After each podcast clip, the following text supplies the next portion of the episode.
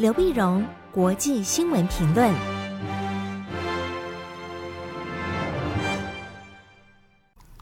各位听众朋友，大家好，我是台北东吴大学政治系教授刘碧荣。今天为您回顾上礼拜重要的国际新闻呢。第一个，我们先看台海的情势。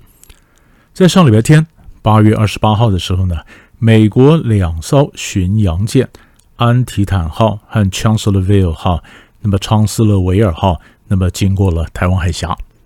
台湾海峡呢，这是呃，佩洛西走了以后呢，第一次美国两艘巡洋舰那么经过了台湾海峡。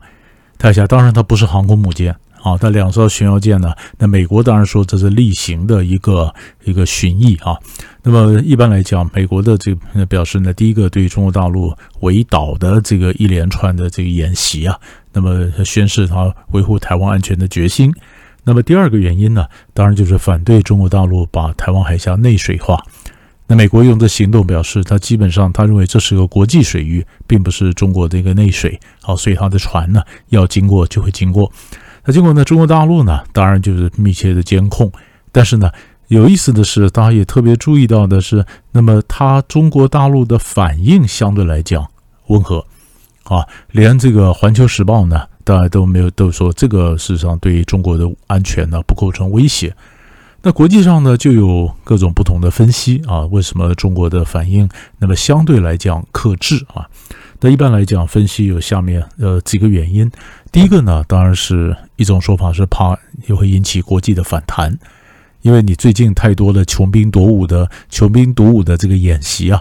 那如果说到经过国际水域，然后你怎么样去拦截或者怎么样强烈的抗议，那么事实上会让很多的呃周边的国家或者一些那么海权的国家呢，那么感到紧张或提高了警觉。那么，在中国大陆现在来讲，就提高这样的一个国际上警觉，其实没有必要啊。所以，他第一般分析第一个原因呢，是国际上可能会反弹。第二原因呢，其实也比较务实的一个原因呢，那就是呃，中美之间像关系不好，不好呢，好多个呃军事的沟通管道被切断了，被切断，所以这时候任何的一个军事行动呢，因为没有一个沟通这个管道。所以很可能会造成某种的误判，或者说一些一种一种错误的讯息、错误的解读。那这个呢，其实是有风险的。所以这就为什么行为上要各自的一个小心。第三个的解释呢，那就是中国大陆跟美国之间呢，中美之间其实还有很多其他领域可以合作。啊，那是并用不着摆在一个问题上把问题搞得这么僵啊。那事实上呢，我们也发现呢，中美之间的确，呃，也并没有说一般来讲的完全的脱钩啊。因为在八月二十六号的时候，在礼拜五的时候呢，中美两国才刚签订了中美审计监管合作协议。审计监管合作协议，当然双方都做了一些妥协。啊，那重要的就是在美国上市的公司，如果这样子，美国能够有做到，当然要透过中国的主管的官署，然后去做了审计的监管，那就很多就不必下市嘛。最主要就是，嗯，如果说在审计监管上面没有达成协议的话，那很多中国公司在美国合作的就就美国上市的可能就要下市啊，要下市不符合这种规范。那现在达成了一个相互的一个监管的协议呢。呃，中美之间就不会造成完全的脱钩啊，所以这是中国和美国之间在各自妥协之下，还是有方式可以合作的，所以这就是第三个解释。那么为什么有合作？那么合作，所以用不着在每个每件事情，尤其将来如果说是美国它这个常态化。啊，美国它的军队呢，它那个军舰呢，从这个海峡经过巡弋，它是例行的一个巡弋，而且不是第一次，也不会是最后一次，而且每一次都这样的抗议，以后不好收。啊，所以第三种讲法就是因为也不要影响到中国跟美国在其他领域方面的合作。第四种讲法呢？那是说，为什么中国这里比较克制呢？因为不希望用这样的一个行动去刺激美国国内啊，那么反中的鹰派或者共和党，啊，这样子会影响到美国的其中选举，啊，其中选举万一到时候反中的或者鹰派的都起来的话，对美中关系后面的发展未必是好事。所以国际上大概有四种不同的评论啊，嗯，这种试图解读，那么为什么呃中国大陆对此对两艘美国巡洋舰的经过台湾海峡过去没有那么样的特别强烈的一个反应啊？那是不是真的这样子？那后续会怎么中美之间怎么发展呢？其实这很值得我们关注。第二新闻呢，我们看中韩，中韩之间呢，八月二十四号上礼拜三。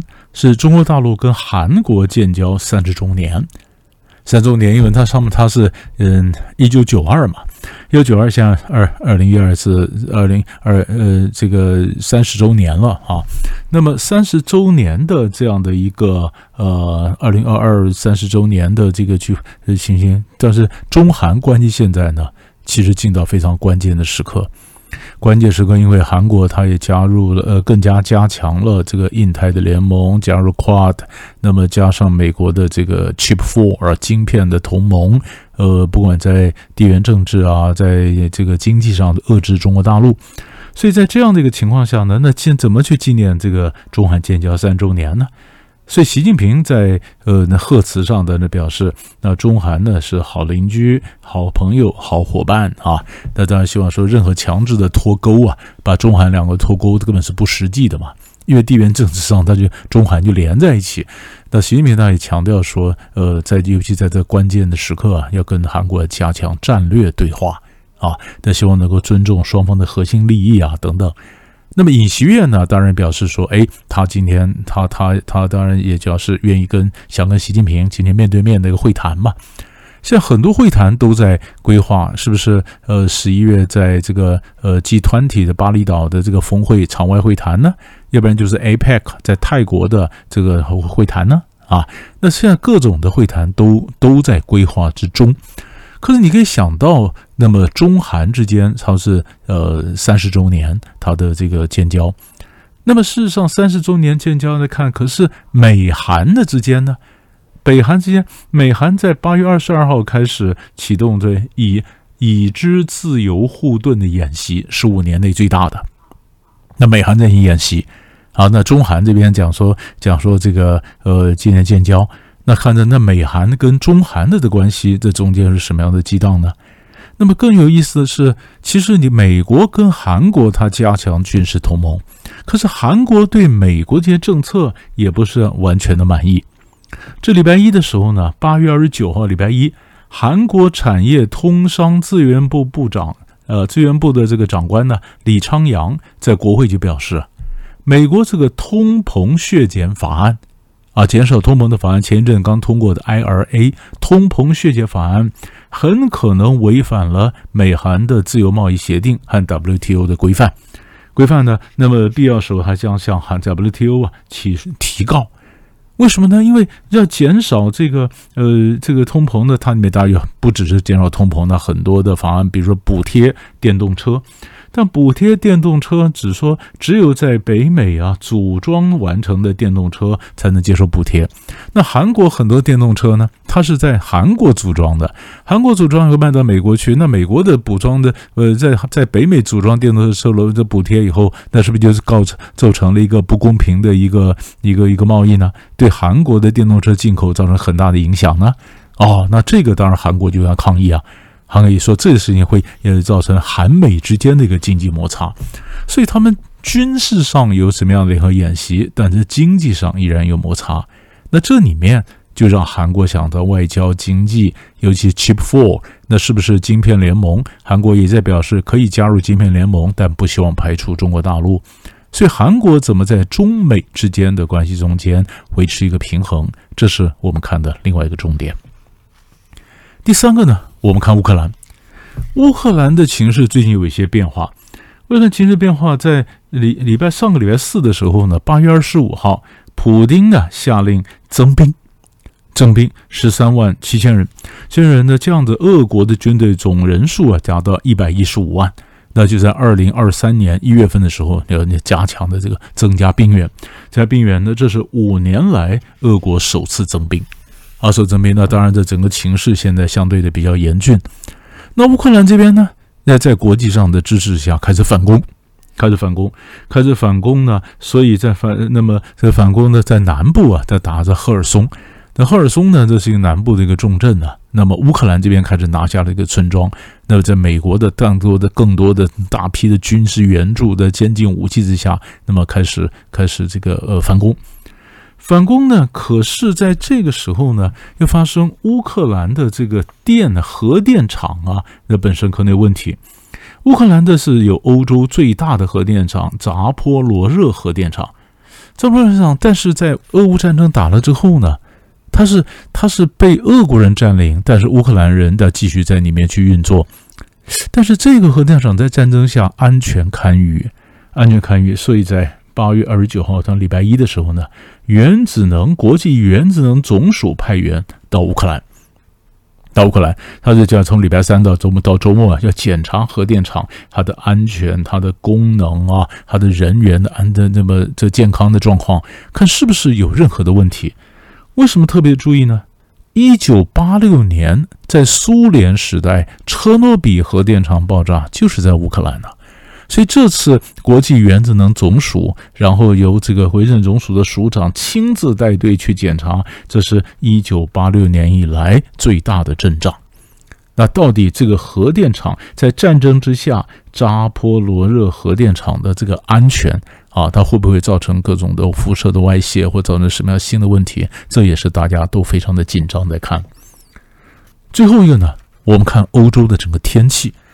我们看欧洲的天气，现在世界上就天气非常非常的非常的糟糕，而且整个欧洲非常非常的热，非常热。那整个的。整个的欧洲呢，那么它的整个的热呃百呃绝大部分的三分之二的这个欧洲土地啊，那不是在炎在在炎热的这个就在火烤之下。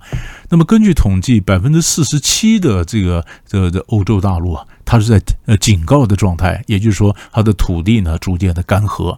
百分之十七的土地呢，它的这个稻苗，它的这个农作物啊，那么那么就要枯萎。枯萎，就河流都干了，河流干了影响到能源，河源干了影响能源，因为它河源干了没办法水力发电，那水发电偏偏又现在的天然气的电价不断的上涨，所以天然气的电上涨，所以国际上欧洲现在紧急开会，怎么样的去让天然气价格跟电价能够脱钩？因为电价不断的上涨，你不用天然气，俄罗这边俄罗斯这边，比如说光关掉北溪一号，德国这边就跳脚，然后你要靠水力发电，又天气干，又又又没有水，又没有水，那时候水力发电发不出来，然后天气非常的热，然后造成森林的野火又多，整个的非洲红通呃欧洲红彤彤的一片，这是五百年来最大的一次的旱灾。那这样的旱灾，这样的灾难，真的会持续几个月。